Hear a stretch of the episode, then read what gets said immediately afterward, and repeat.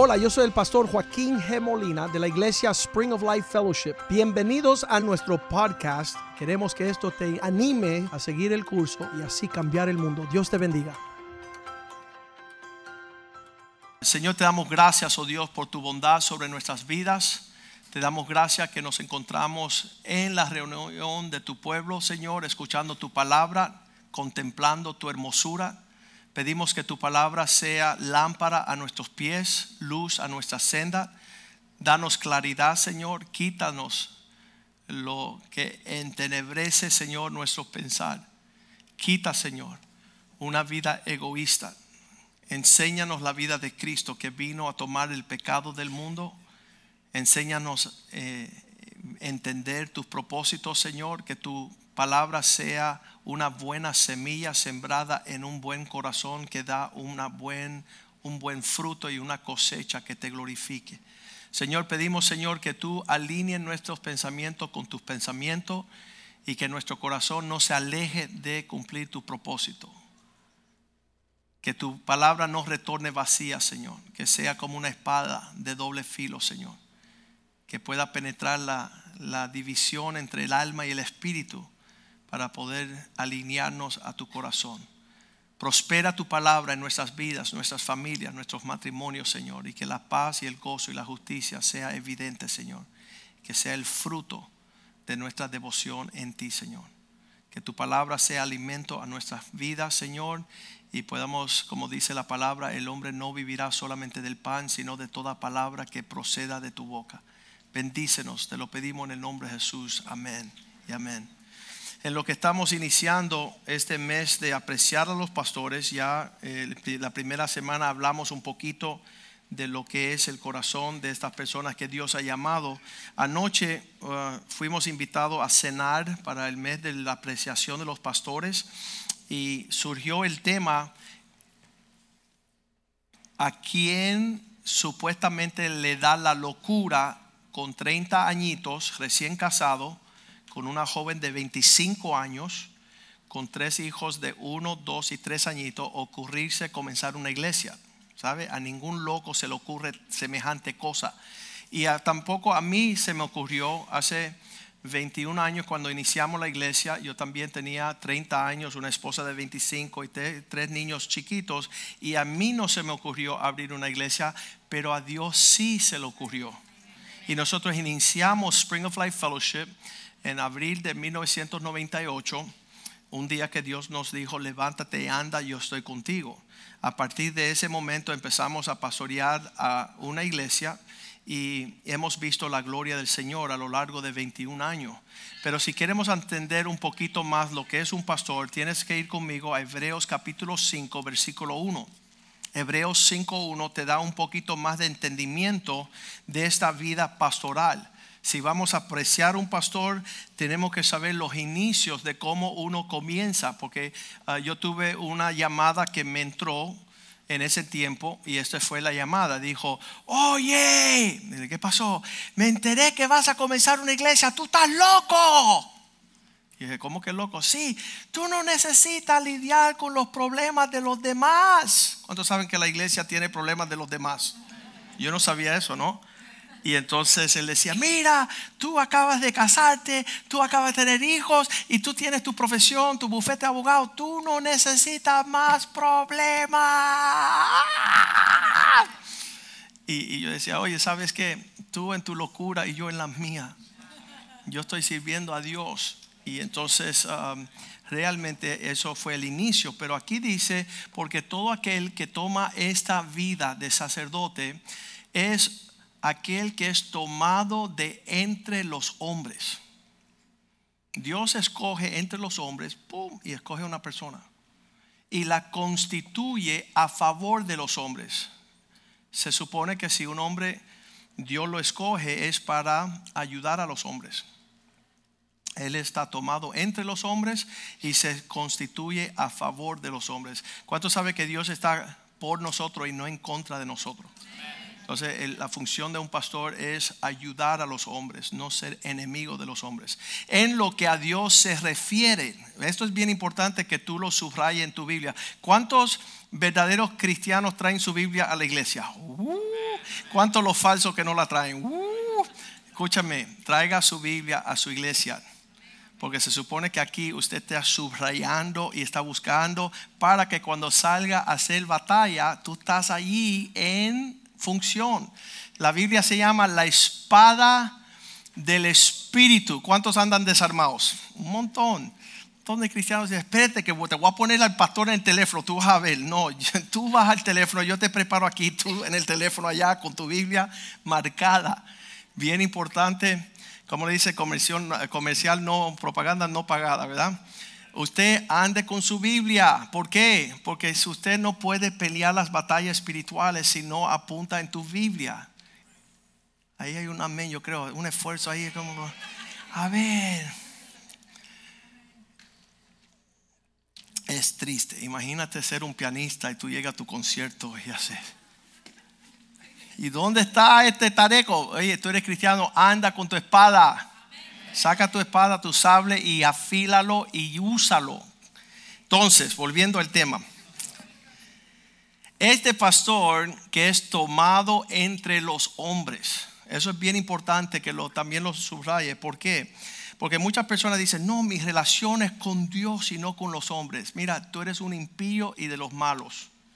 Porque Dios no hace una obra sin haber escogido hombres. Lo dice ahí bien, tomado entre los hombres. Ah, para constituirlo a favor de los hombres en lo que a Dios se refiere. Personas quieren llegar a la casa de Dios y quieren lidiar con su contabilidad, quieren lidiar con asuntos de negocio, ah, quieren psicología, psiquiatría. Ellos quieren lidiar otros temas. Mira, un pastor está dándote lo que Dios le dio. Y tú tienes que ir a un pastor a buscar la provisión de lo que Dios le dio a él. E, es un sustento espiritual. Yo sé que allá en Puerto Rico llamaban los pastores para ordeñar las vacas y para tener, oye, va a dar a luz el chivo esta noche, pastor, ven, ayúdame. El pastor no está para ayudarte a doñar la vaca ni a parir el pobre chivo, ¿no? El pastor está, mira lo que dice ahí, constituido a favor de los hombres, diga conmigo, en lo que a Dios se refiere. ¿Qué significa eso? El pastor no es tu psicólogo, no es tu psiquiatra, no es tu contable, no es tu ah, ah, consejero. Hay personas que dicen, pastor, quiero una cita con usted. yo digo, gloria a Dios, mira, tengo un problema legal. Quieren un abogado de gratis. Yo le digo, mira, conozco un abogado que te va a cobrar súper bien. Pero no, la cuestión es que el pastor constituido a favor de los hombres para las cosas en lo que a Dios se refiere. Pastor, quiero que convenza a mi esposa no ser una bruja. No, escúchame, yo, la provisión que tenemos es espiritual para personas que están buscando lo espiritual. Si tú te casaste con una bruja sin contar con nadie, abstente a las consecuencias. Bien importante. Tú di la pregunta, ¿estoy yo aquí en un lugar espiritual con mi espíritu buscando lo espiritual? Estoy, tengo hambre y sed del Dios vivo. Porque si tú puedes contestar esa pregunta de otra forma, tú estás en el lugar equivocado. Esto es una reunión espiritual para alimentarnos espiritualmente con aquello que es lo que necesitamos. Les quiero decir algo bien rapidito. Todo lo que está en la tierra es una relación espiritual. Hay personas que salen a buscar un esposo y una esposa y buscan un carro bueno, un buen vestir y no están buscando una conexión espiritual. Se está maldiciendo el resto de su vida. ¿Por qué? Porque la relación matrimonial es una relación espiritual, no es física. Muchas personas piensan que es una intimidad sexual. No, si tú no tienes una afinidad espiritual con tu cónyuge, tú jamás vas a disfrutar la intimidad. El que tenga oídos para oír, que oiga. Si no hay paz espiritual, porque tú estás alimentando la relación espiritual y tu esposa es una persona espiritual, tu esposo es un hombre espiritual, están alimentándose espiritual, tu relación física es una tragedia. Aunque ella se maquilla y se ponga cirugía plástica y accesorios. Las personas no entienden, una amistad es algo espiritual. Una relación matrimonial es espiritual. La relación entre padres e hijos es espiritual. La relación de tus negocios. Si tú maldices los principios espirituales en tu empresa, tú eres una empresa maldita, no próspera, no va a dar fruto. Pero las personas no entienden eso. Entonces el pastor es aquel constituido tomado de entre los hombres, a favor de los hombres, en las cosas referentes a Dios, para ofrecer sacrificios y ofrendas. Versículo 2. Él se muestra paciente. ¿Cuánto sabe que yo soy paciente? Prueba de que yo soy paciente, sigo estando aquí parado y sigo hablando. Después de 21 años. Me han querido probar la fuerza, pero he ganado. Amén. Estoy ganando, estoy ganando. Estoy cansando las personas. ¿Por qué? Porque soy paciente. Él se muestra paciente con quién? Con los ignorantes, las personas que no saben, las personas torpes. Ay, pastor, dímelo de nuevo, por favor. Dos más dos es cinco. No, no, mira, escúchame. Lo espiritual cosecha lo espiritual, lo carnal cosecha lo carnal tú nunca vas a poder tener paz porque paz es el fruto del Espíritu. Oye, eso me salió bien. Y tú ves, no, no, no, no, no. Tú ves dos amén nada más. Todos los demás que sigan viviendo su pesadilla. La paz es fruto de el Espíritu. Gálatas 5:22. Tú quieres tener paz. Pastor, esta mujer no me da paz. Tú eres un imbécil. Porque la paz es fruto del Espíritu. ¿Dónde ustedes están cultivando el Espíritu? ¿Qué? ¿Qué? Se me cierra el otro ojito o se me abre uno, no sé. Él se muestra paciente con los ignorantes y aquellos que se extravían. Significa que se salen del camino. Él es paciente con esto, puesto que Él también está rodeado de debilidades. ¿Por qué el pastor puede ser paciente? Porque Él puede tener ah, un semblante ah, de ayudar a los extraviados. Porque también el pastor ha experimentado la debilidad. La persona dice, ay pastor, ¿sabe lo que hizo fulano? dice, eh, no me sorprende porque yo también lo hice. Yo no puedo estar en shock con algo que alguien está haciendo mal, porque Dios escogió los pastores que somos los más viles, los más débiles de todos, para poder tener compasión en los demás. Y versículo 3 dice, ofreciendo ofrendas. A causa de esto, Él ofrece por los pecados, tanto por Él mismo también. Él ruega al Señor, Señor, ten misericordia de mí. Esa es mi oración diaria favorita. Señor, la fregué de nuevo, la dañé de nuevo, ayúdame. Y entonces esta relación pastoral, muchas personas dicen, ok, mes del pastor, le vamos a hacer un bizcocho al pastor, qué lindo. Le vamos a regalar una camisa al pastor, qué lindo. Vamos a ofrecerle, sacarlo, vamos a, qué lindo.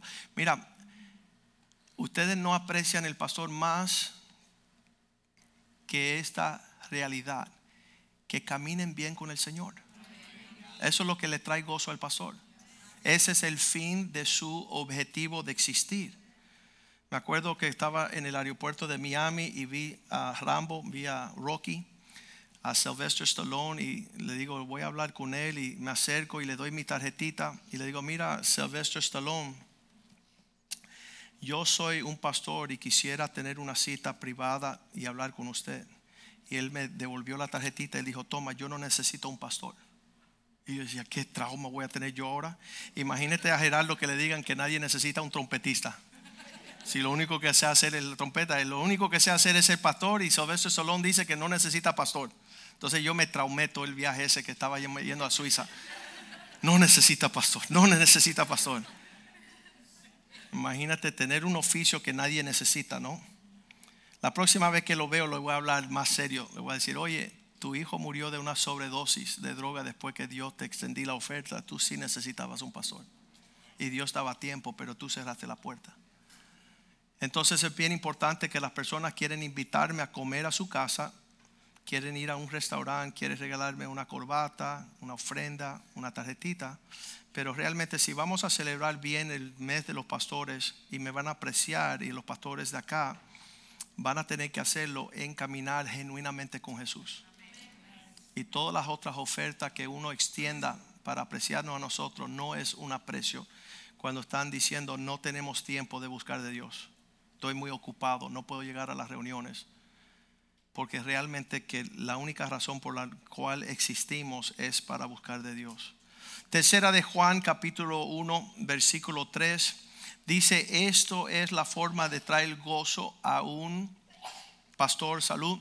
Dice, pues mucho me regocijo, me regocijé cuando vinieron los hermanos y me dijeron testimonio de tu verdad de que cómo tú andas en la verdad. Dice eh, el, escritor Juan está diciendo, mucho me regocijé cuando me dijeron que estás andando según la verdad. Usted no sabe el gozo que trae a nuestro corazón que usted está tomando a Dios en serio.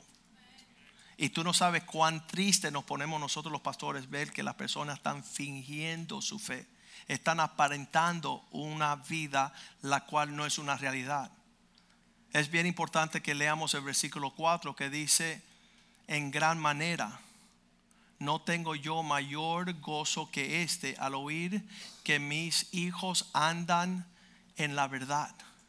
No tengo mayor gozo de ver que una persona le dice no al mundo, le dice no a las cosas de esta vida, no a todo lo que se le proponga por buscar de Dios de todo corazón. ¿Por qué? Porque yo sé que el que honra a Dios, Dios le honra. Yo sé que busca a Dios, Él se deja encontrar. Jeremías 29, 12 dice que van a poder hallarme cuando me buscan. Entonces me vas a invocar y vendréis y oiréis a mí, oraréis a mí, y yo oiré. No hay mayor satisfacción de que nosotros llegando a Dios, Él tiene los oídos abiertos a tu necesidad, a tu prosperidad, a tu éxito que cuando tú invoques a Dios, Dios te contesta tu necesidad. Y Él hace eso, dice el versículo 13, cuando tú me buscas, me vas a hallar, porque me busca algunas veces cuando tiene tiempo, malamente cuando no tiene tiempo, o de todo vuestro corazón. Si tú estás buscando a Dios con toda la intensidad de aquel que busca respuesta, entonces Dios te escucha y Dios te renumera y Dios contesta tu clamor. Pero no quieras que Dios se acerque a ti cuando tú no estás buscándolo a Él genuinamente. Yo siempre le digo a los, varones, um, uh, mañana, lunes, 6 de la tarde, el que llega a Orlando le voy a dar 10 mil dólares mañana, lunes, a las 6 de la tarde en Orlando, un cheque de 10 mil dólares. ¿Cuántos de ustedes piensan que todos los hombres van a llegar? Obvio, todos serán. Yo será el primerito para ganarle a todos ahí. 6 de la mañana, esperando las 6 de la tarde. Pero cuando es buscar de Dios, no llegamos. Siempre tenemos un texto, un pretexto, un contexto. Estamos siempre con una excusa. Y Dios está buscando personas que genuinamente están buscándole a Él en espíritu y en verdad. Y yo sé que cuando uno hace eso, Dios renumera al hombre. Todo lo que el hombre siembra, eso es lo que va a cosechar. Sumamente importante. Hebreos 5:11 dice así. Tengo mucho acerca de lo que Dios tiene para ti, tenemos mucho que decir. Pero cuando lo explicamos es difícil tratar de explicarle lo que yo quiero decir esta mañana. Se hace confuso y difícil cuando tú tienes un corazón como que... Um, eso, eso, dice endurecido, caracterizado, como que cauterizado, que significa que ya perdió su sensibilidad. Ya no importa que tuviera Pablo aquí, el mismo Cristo estuviera aquí hablando y tú estás sondado, ¿qué hablará este tipo? Qué raro. Difícil de explicar por cuánto os habéis hecho tardos para el oír. ¿Cuánto han escuchado más o menos un poquito de esta predica los últimos cinco años? Obvio, Si todos los domingos estoy aquí, bueno, no todos, pero cada vez que me paro aquí digo lo mismo. ¿Por qué no estás buscando de Dios de primer instante? ¿Por qué no lo haces? ¿Quién te está robando esa realidad? ¿Por qué no llegas media hora antes del servicio y te hinca en el altar del Señor, abrir tu corazón al Rey del Cielo para que Él te renumere en tu búsqueda de Él? Oh, yo busco a Dios de mi manera. Yo no necesito al hombre para buscar a Dios. Yo no necesito la iglesia. Tú empiezas con, mira, si tú escribes una Biblia así, sería un bestseller. Tú tienes todas tus excusas para hacer lo que no está en este libro. Y tú no puedes lograr alinearte con lo que está escrito en este libro. Entonces Dios dice, estas cosas son difíciles para explicar porque tú eres tardo para el oír. Estaba yo en una reunión legal. Este hombre me hizo nueve horas escúchame eso, nueve horas de pregunta. ¿Y dónde tú estabas? ¿Y cuándo tú estabas? ¿Y cómo tú estabas? ¿Y qué? Ya me tenía loco. Pero yo para volverlo más loco a él, yo le hacía hacerme las preguntas dos veces. Ah, ya que tú me vas a fastidiar, explícamelo de nuevo, no te entiendo. Y dice, Molina, tú tienes problema con el oír. Le digo, no, tú tienes problema con el hablar. Tú no me estás explicando bien. Tú quieres cogerme una trampa. Ahora, lo inverso aquí. Dios no te quiere coger en una trampa, pero tú lo ves difícil lo que estoy explicando porque tú estás tardo en el oír del corazón. Tú no estás captando que Dios te quiere bendecir a un nivel que tú ni soñabas. Si tú andas en el espíritu y no en la carne. Vamos a hacerlo interactivo aquí hoy. Gálatas 5:16. Si andáis en el Espíritu, no vas a tener frutos de la carne. Andad en el Espíritu.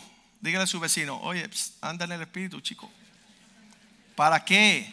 Para que no satisfagáis los deseos de la carne. ¿Qué es la carne? La gritería, la disensión, el falta de respeto, la soberbia, todo lo que vivimos. Las personas me llaman a mí el sábado, oye pastor, yo quiero morir. Y yo decía, yo quiero que tú mueras también.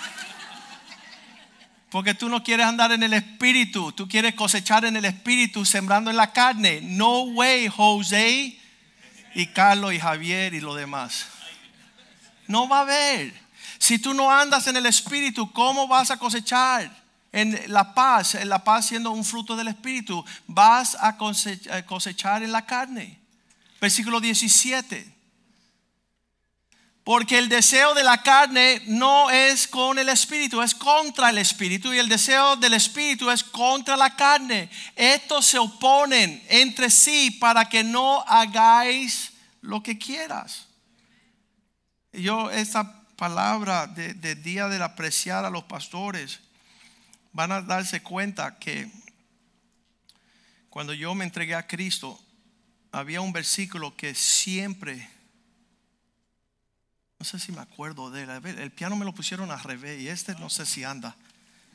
No, no anda. Josué, ponme este piano. ¿Cómo, ¿Cómo subimos este piano un poquito?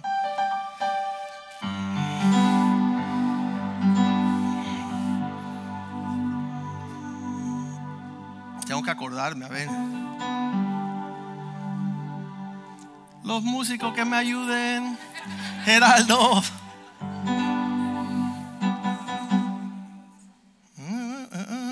Geraldo, ayúdame, brother. Ven para acá un segundo.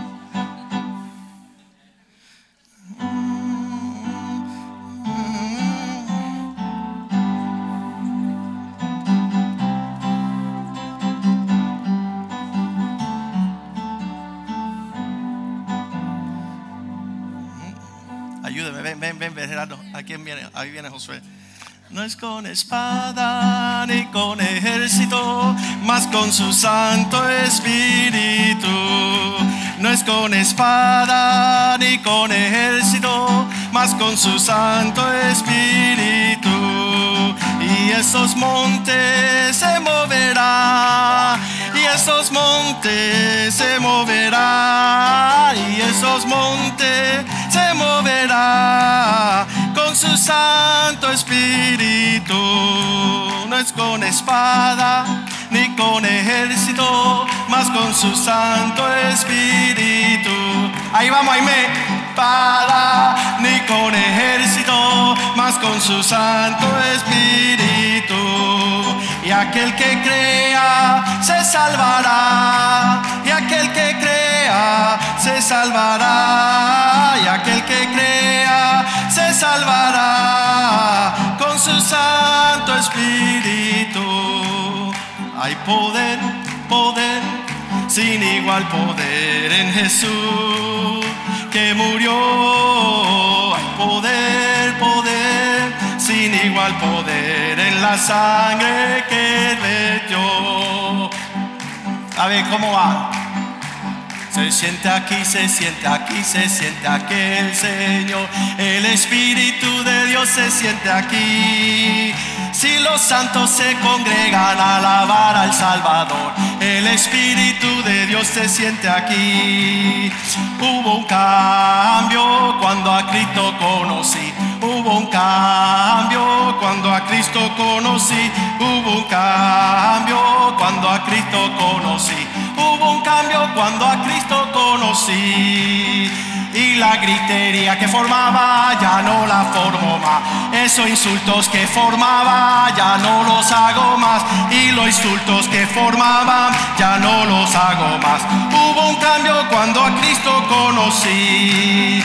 Hubo un cambio cuando a Cristo conocí. Hubo un cambio cuando a Cristo conocí. Hubo un cambio cuando a Cristo conocí. Y las cosas que decía ya no las hago más. Esas cosas que decía ya no las hago más. Y las cosas que decía ya no las hago más. Hubo un cambio cuando a Cristo conocí. Y las cosas que fumaba ya no las fumo más. Esas cosas que fumaba ya no las fumo más. Y las cosas que fumaba ya no las hago. Hubo un cambio cuando a. Hay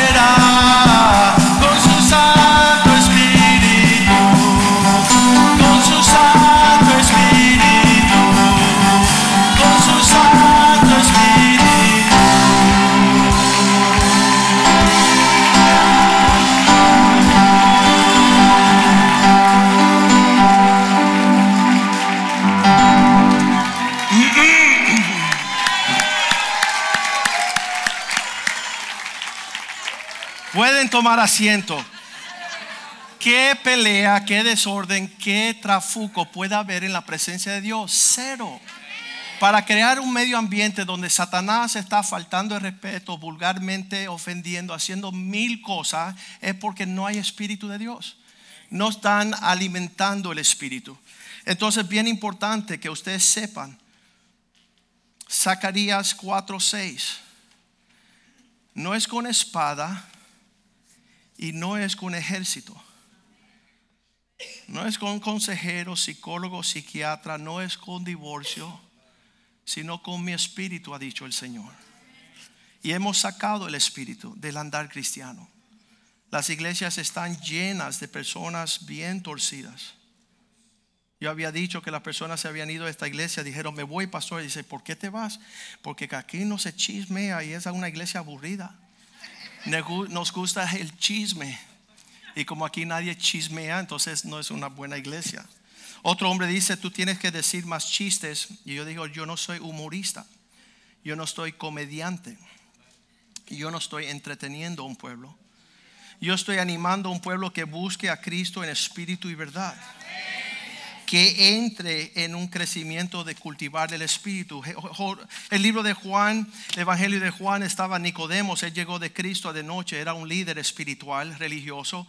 Cristo decía, yo no sé cómo tú eres el maestro de entre el pueblo judío si tú no entiendes las cosas básicas del Evangelio. El que no nace de nuevo no puede entrar en el reino de Dios. Él estaba haciendo una separación de lo físico con lo espiritual. Versículo 4, el Evangelio de Juan 3, 4 de Nicodemo dice, ¿cómo voy a nacer de nuevo? ¿Tengo que entrar nuevamente al vientre de una mujer? ¿El vientre de mi mamá? Y él dice, no, tienes que nacer en el agua y en el espíritu. Entonces todo esto es una vida espiritual. Si no existe, y esta semana tuve un hombre que me llamó y dice, pastor, estoy viviendo un infierno en casa. Y le digo, bueno, la presencia de Dios y el reino de Dios es paz, gozo y justicia. Si tú no tienes paz, gozo y justicia, es que el reinado de Cristo, tú no estás honrando ese reinado. Tú no estás bajo el gobierno de Cristo, no quieras cosechar lo que no sembraste. Tú no estás viviendo en ese régimen, en ese gobierno. Y ese era el problema de Nicodemos y Cristo decía, tú tienes que salir de lo natural y entrar en lo sobrenatural para poder entender estas cosas, si no, nunca la vas a entender, nunca la vas a ver. Éxodo 16, saliendo de la tierra de Egipto, tierra y sombra de salir del mundo. Versículo 1 dice, a los dos meses de haber salido de ser esclavo de Egipto, el pueblo empezó a pedir, a los dos meses de salir de Egipto, empezó a pedir carne, versículo 2, Éxodo 16, 2, donde dice toda la congregación de los hijos de Israel ah, empezaron a, murmurar contra Moisés y Aarón en el desierto. Ellos decían, nosotros nos acordamos, versículo 3, tú nos traíste aquí afuera a morir en el desierto. Y nosotros nos acordábamos de estar en Egipto sentados en las ollas de carne cuando comíamos hasta saciarnos, pues nos habéis sacado al desierto para morir de hambre, esta multitud. Ellos querían carne en el desierto. El alimento del desierto no era carne, era maná. Maná era un pan que gustaba como la miel y nutría el pueblo en el desierto. Era el alimento perfecto para un pueblo que iba hacia la tierra prometida tierra que fluye con leche y miel. Ellos empezaron a decir, queremos carne, queremos carne, queremos carne, como cuando estábamos en Egipto que disfrutábamos. Y él empieza a decirle a ellos que están pidiendo algo que Dios no quería otorgar. Versículo 19, empiezan a pedir, no, vamos a volver, perdón, vamos a a ir al Salmo 106, versículo 14, dice que en el desierto ellos desearon la carne y no el maná, por cuanto Dios le entregó a sus deseos. Se entregaron a un deseo desordenado en el desierto y tentaron a Dios en la soledad. Versículo 15 dice, por tanto, Él les dio lo que ellos pedían, mas envió mortandad sobre ellos. En el inglés dice flaqueza del alma. En vez de estar nutrido espiritualmente, ellos deseaban carne y Dios dijo estas palabras, números capítulo 11, versículo 4 dice, la chusma que estaba entre ellos, entre la gente extranjera que estaba mezclada, con ellos tuvo un uh, vivo deseo y los hijos de Israel también volvieron a llorar y dijeron, ¿quién nos diera comer carne? Dios te quiere dar espíritu y tú quieres andar en otra órbita. Dios quiere que tú andes en su propósito y su provisión. Tú quieres andar en los sentimientos carnales. Y Dios dice, está bien, vamos a entregarle, vamos a leer el versículo 5. Ellos recordándose, nos acordamos del pescado que comíamos en Egipto de gratis, de los pepinos, de los melones, de los puerros, de las cebollas, de los ajos. Ellos están acordándose de algo natural que alimentaba sus deseos perversos y Dios decía, tengo maná para ustedes, algo nuevo un alimento que va a servir. Pero por cuanto me están pidiendo eso, dice ahí, les voy a entregar a sus deseos. Versículo 19 ahora, números 11, 19. No comeréis un día lo que están deseando, ni dos días, ni cinco días, ni diez días, ni veinte días. Versículo 20. Sino hasta un mes entero, hasta que salga por vuestras narices y la aborrezcáis. Por cuanto menospreciáis al Señor en medio de vosotros, lloráis delante de Él diciendo, ¿para qué salimos acá de Egipto? Sabes, la forma que nosotros nos acostumbramos en la carne es, llegamos a Cristo, pero queremos seguir en un sentimiento que no le agrada a Dios. Y si no se han dado cuenta, esta iglesia es una iglesia que quiere agradar a Dios y no a los hombres. Una persona me dijo, Joaquín, tú tuvieras la iglesia más grande de Miami. No, fuera un circo. Todo el mundo haciendo lo que ellos le da la gana. Nosotros queremos vivir haciendo lo que Dios desea. Queremos atraer placer al corazón de Dios. Queremos decir, Señor, ¿qué es lo que quieres tú? Um, yo, yo sería y, sabes que la iglesia es pequeña, tenemos como 500 personas en nuestra iglesia que son fieles, quizás mil que llegan cada seis meses, si contamos los que vienen así esporádicamente, pero, pero hay, hay, hay un entorno bien, y, y, estas prédicas, imagínate, esta es una prédica de apreciar el pastor. Qué linda. Porque realmente si usted no está creciendo y madurando y alcanzando a agradar a Dios, yo soy un fracaso el equipo pastoral. Tenemos 11 pastores, fuéramos la iglesia más miserable. Cuando Cristo está pastoreando, Él pastorea 12 hombres. Él no estaba atrás de la multitud. Él no llamaba a la multitud a hacer lo que le daba la gana. Él llamaba a aquellos que deseaban agradar a Dios. Pablo dice, si yo me dedicara a traer a, a, traerle placer a los hombres, yo no fuese siervo de Cristo. El Señor, estamos viendo ahí que el pueblo muy fácilmente podemos hacer todo aquí. La persona dice, oye pastor, ¿por qué no pone casi como un, un, mito que salga por abajo y unas luces espectaculares y después de vez en cuando hacemos así y así? Y sabes que sería fantástico para lo, la carne. Sería agradable para... Ay, qué bien me siento en tu iglesia. ¿Sabes que yo le doy gracias a Dios que las personas me dicen, pastor, cada vez que voy a tu iglesia es como que me tiene los cañones afilados. Me está hincando, me está presionando. ¿Qué? ¿Tú quieres que me vaya? No, quiero que te enderezca. Quiero que, tú puedas. Un hombre me dice, um, yo, yo me siento bien mal en tu iglesia porque cada vez que voy tú me recuerdas lo malo que estoy haciendo. Y yo, bueno, mister, entonces vete a una iglesia donde no le importa y te pueden dar cosquillita en el oído y tú te sientas y te cantan, te cuentan una cancioncita para que te duermas. No, estamos aquí para ver si hallamos aquello por lo cual Cristo nos halló a nosotros. Imagínate estar en esta multitud en el desierto pidiendo carne. Y Dios le dice, ¿sabe Moisés? Yo, yo le voy a mandar carne. Pero tanta carne que le va a salir por los oídos, por las narices. Y dice que juntamente con esa carne que vinieron, empezaron a morir el pueblo de Israel. Cuando tú empiezas a desear las cosas que esta carne pide, mándate a correr, porque no hay fin de esto. Dice que se llamó ese, lugar, después de la carne, se llamó, no sé cómo lo dicen en, español, versículo 34, números 11, 34, dice que, que fue el sepulcro de los que deseaban los codiciosos. Dice, y llamaron el nombre de ese lugar aquel, Kibrat Hatataba, por cuanto allí sepultaron al pueblo codicioso. ¿Estás tú aquí en la casa de Dios deseando saciar los deseos de tu carne? Ay, pastor, yo pensaba que me iba a encontrar tremenda niña, Fui allí, eh, había una muchacha que llegó aquí, estaba loca por casarse y ese día había un testimonio de una pareja, no sé si acuerdan, Carolyn, um, Carolyn, ¿cómo se llama él? Rex. Rex y Carolyn, el testimonio de que por 16 años Dios estuvieron tratando en el matrimonio, ellos se habían divorciado 16 años y después volvieron y ahora tienen un ministerio grande de reconciliación. Y esa mujer escuchó eso y dijo, yo no voy a esperar 16 años. Y se fue, ya tiene 16 novios. Sabes que la carne para nada aprovecha.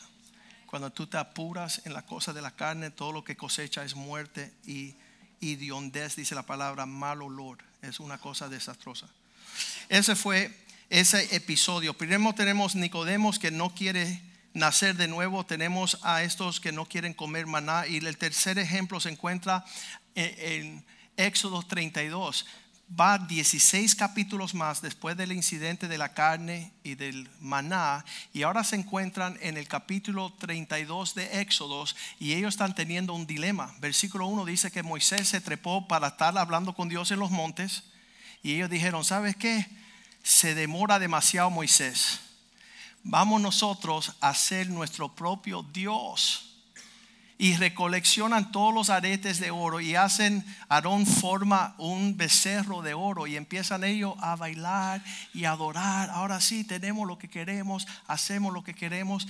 Y Dios dice, Moisés, viendo el pueblo que Moisés se tardaba, en descender del monte. Se acercaron entonces a Aarón y le dijeron, levántate y haznos dioses que vayan delante de nosotros, porque este Moisés, el varón que nos sacó de la tierra de Egipto, no sabemos qué le haya acontecido. Como la fiesta está aguada, vamos a formar nuestro propio mambo. ¿Sabes qué? En otro lugar, aquí no. No sé qué tú quieres ni cómo lo quieres. Aquí estamos esperando que Dios se manifieste. Y Dios se manifiesta a aquellos que se buscan en espíritu y verdad. Teniendo una devoción espiritual no una devoción carnal, no, no un alcance. Hay personas que dicen, pastor, tú tienes que bendecirme, yo eh, estoy enamorada de mi amante, mi esposa es una ogro, quiero irme con la otra. ¿Sabes qué? Vete con ella y para el infierno, pero no me pidas a mí que vaya contigo. No permitas que tus deseos desordenados sean más fuertes que tus deseos de honrar a Dios. Y aquí ellos levantaron su propio becerro. ¿Eso todavía existe en estos días? Todos los días. Hay un Dios vivo al cual está exigiendo nuestra devoción. ¿Con qué prioridad llega el hombre a la casa de su amante? ¿Tarde o temprano? ¿Y a la casa de Dios? Ni llega. Entonces la cuestión es que cuando servimos la carne y sus deseos, le damos lo mejor de nuestro tiempo y de nuestra energía. Y cuando viene a Dios no tenemos tiempo, se nos hace difícil, yo me duermo en la iglesia, yo me, cae torpe el pastor ese, siempre está sacando estos versículos que nunca hemos leído. Este becerro se levanta en el desierto y cuando Moisés baja, Dios le dice, versículo 7, Moisés baja ya pronto, anda y desciende, porque tu pueblo que sacaste de la tierra de Egipto se ha corrompido. Y hay una pelea entre Dios y Moisés. Él le dice a Moisés, tu pueblo que tú sacaste. Dice, no, tu pueblo que tú sacaste. Se están repartiendo a ver de quién es el pueblo. Y entonces él baja y dice, versículo 8, ellos rápidamente se han apartado del camino que yo les mandé. Se han hecho un becerro de fundición y lo han adorado y le han ofrecido sacrificando. Han dicho, Israel, estos son los dioses que nos sacaron de la tierra de Egipto. En otras palabras, me va mejor no yendo a la iglesia que yendo a la iglesia. Los dioses de afuera son más dignos de servir que el Dios de adentro no queremos darle prioridad al Dios de adentro porque estos son los dioses que nos sacan del apuro. Eso es una mentira del infierno. Ahí él le dice, baja y cuando se están acercando al campamento, dice que Josué, versículo 17, escuchó el sonido de la celebración, cómo gritaba el pueblo y decía, esto es clamor del pueblo. Alarido de pelea hay en el campamento, como diciendo, estos están listos para pelear la batalla al Señor. Moisés le decía en versículo 8, no, esto no es el clamor de un pueblo que grita para ir a, a la pelea, sino es uno que ofrece 18, vamos por el 18. Y él respondió, no es la voz de alaridos de pelea fuerte, ni de voz de alaridos de, débiles, ah, voz de cantar oigo yo, están cantando. Y entonces cuando se acercan ellos ven que hicieron estos becerros, versículo 19, cuando se acercaron al campamento y vio Moisés el becerro y que danzaban ardió la ira, ardió la ira de Moisés y arrojó las tabletas de sus manos y las quebró al pie del monte. Entonces Moisés tomó el becerro, versículo 20, tomó el becerro que habían hecho y lo quemó en el fuego y lo molió hasta reducir a polvo que esparció sobre las aguas y dio a beber a los hijos de Israel. Eso fue un acontecimiento súper agresivo. Pero en medio de todo esto se levanta este clamor de Moisés diciendo que están en manera torcida. Aarón versículo 22 le dice, no permita que te enojes. Versículo 21 le dice Moisés a Aarón, ¿por qué hiciste esto? ¿Qué te llevó ¿Qué has hecho esto, pueblo, que has traído sobre él tan gran pecado? Versículo 22. Aarón dice esta forma, dice, Aarón dijo, no te enojes mi Señor, tú conoces al pueblo que es inclinado al mal. Tengo, ¿Cuántos piensan que los pastores tenemos problemas con las personas que quieren hacer lo que Dios no quiere que hagan? ¿Verdad? Están marchando en una forma que viene el juicio sobre ellos. Nosotros estamos, no.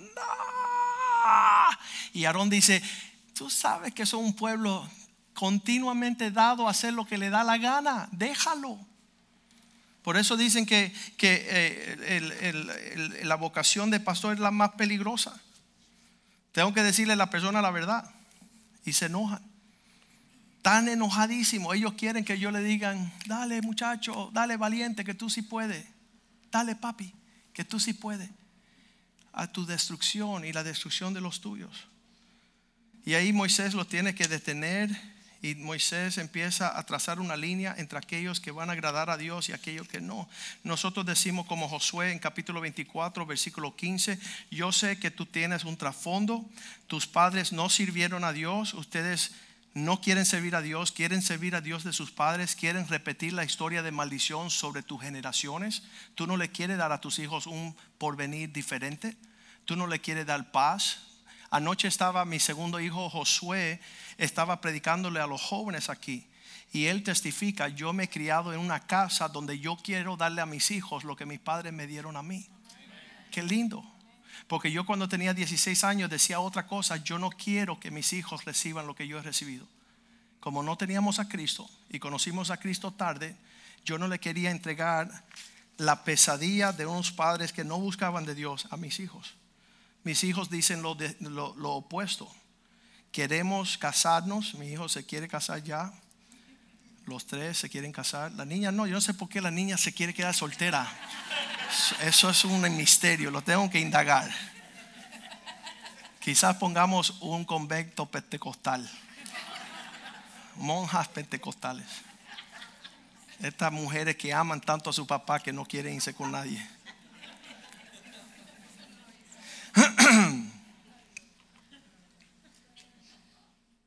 ¿Cuántos saben que alimentarse bien espiritualmente da buenos frutos espiritualmente? Entonces no esperen buscar paz donde usted no están sembrando la paz, donde no están buscando del príncipe de la paz. Y realmente apreciar a los pastores, y, yo he tenido que ser, varias personas me han dicho, pastor, queremos que venga a nuestra casa durante el mes de apreciar a los pastores. Y yo le digo a mi esposa, cancela todas esas citas. Porque yo no quiero ir a la casa de unas personas que están buscando a Dios así y quieren una bendición así. No quiero estar allí. Eso sería yo ser un fraude, un falso. Ah, pero me trae alegría viendo a aquellas personas que aman a Cristo, que buscan a Cristo y que cosechan lo que Cristo cosecha. Vamos a pedirle a los músicos que suban acá y vamos a leer Josué 24:15.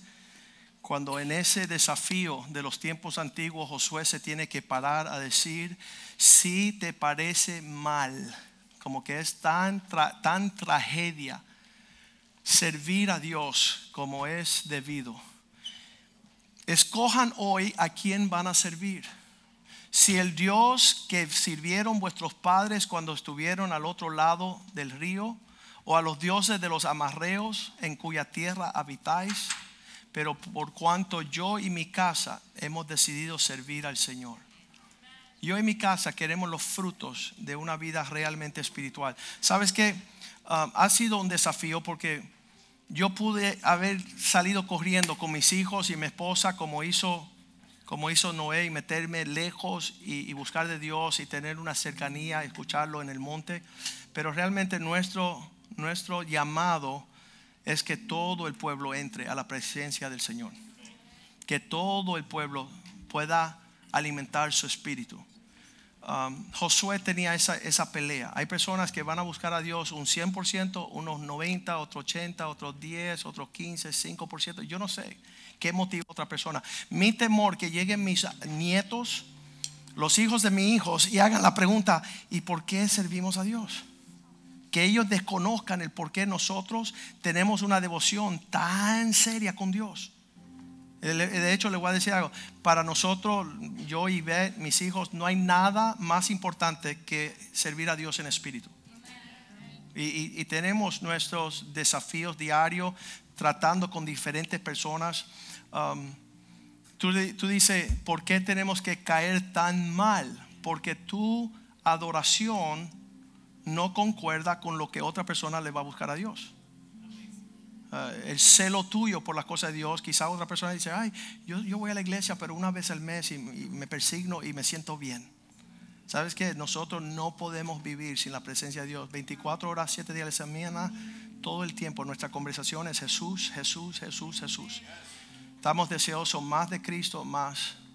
Habíamos cantado esa canción que dice, yo quiero más y más de Cristo. Yo quiero más de su poder. Yo quiero más de su presencia. Yo quiero más y más de. Póngase de pie. Yo quiero más y más.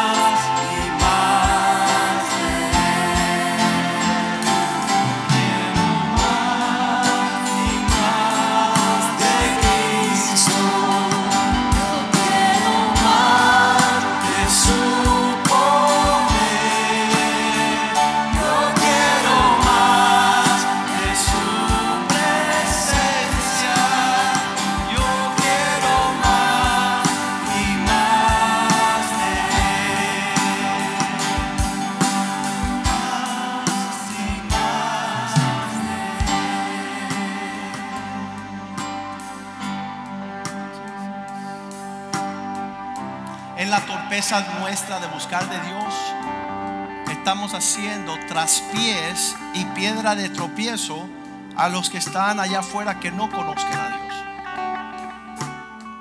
Dios. Dios nunca nos llevó a servir a Cristo en la carne. ¿Sabes qué? Dice que, que nosotros en nuestros esfuerzos carnales más así sorprendente y más destacado no podemos llegar ni a los tobillos de lo que Dios tiene en sus planes Muchas personas llegan a querer darle ideas a Dios, como Pedro cuando subió al monte de la transfiguración le dijo, Señor, vamos a hacer aquí tres tabernáculos, uno para ti, uno para Moisés, uno para Elías y los del cielo. Alguien dijo, cállate, cállate. ¿Por qué tienes que expresar tus ideas cuando ya yo tengo una buenísima idea? Cantémosle al Señor.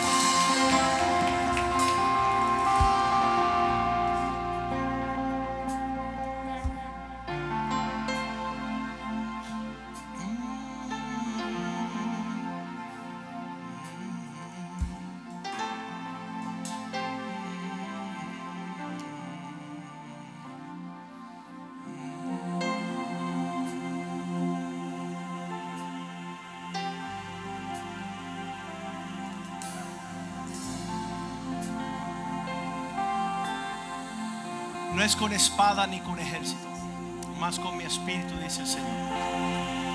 No peleamos más en la carne, pensamientos, palabras desordenados,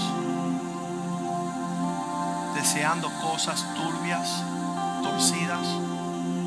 Y comencemos a pelear espiritualmente, buscando el rostro del Señor en espíritu y verdad, buscando agradar al Dios del cielo como nuestra prioridad. Dice Billy Graham que él sabe cómo determinar quién es el Dios de los hombres, solamente siga su dinero.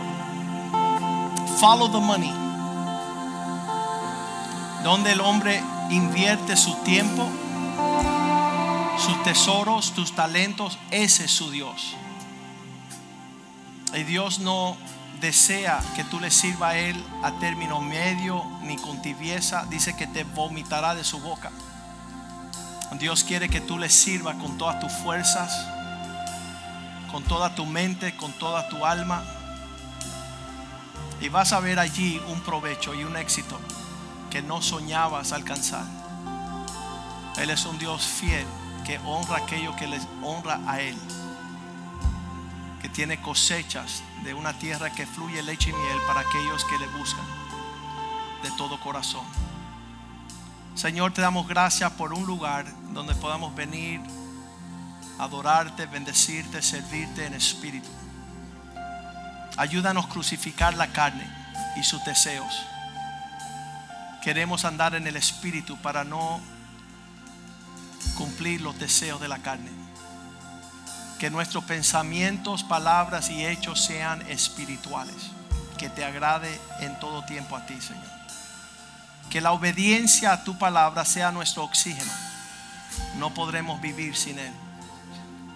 Danos una mente sana, corazón sano, familia sana, matrimonio sano.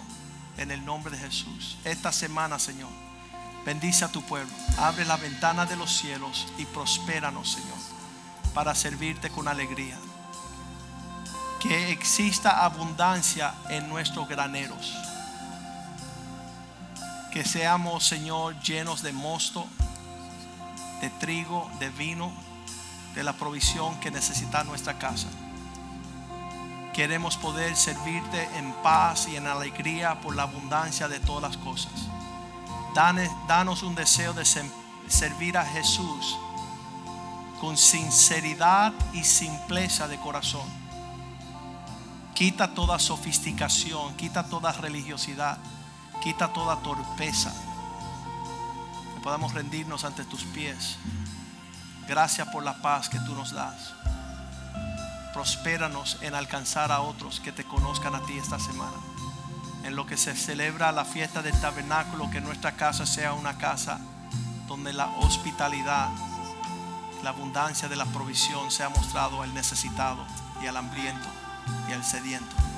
Te lo pedimos en el nombre de Jesús y el pueblo de Dios dice, amén, amén y amén. Salúdense unos a otros en el amor del Señor.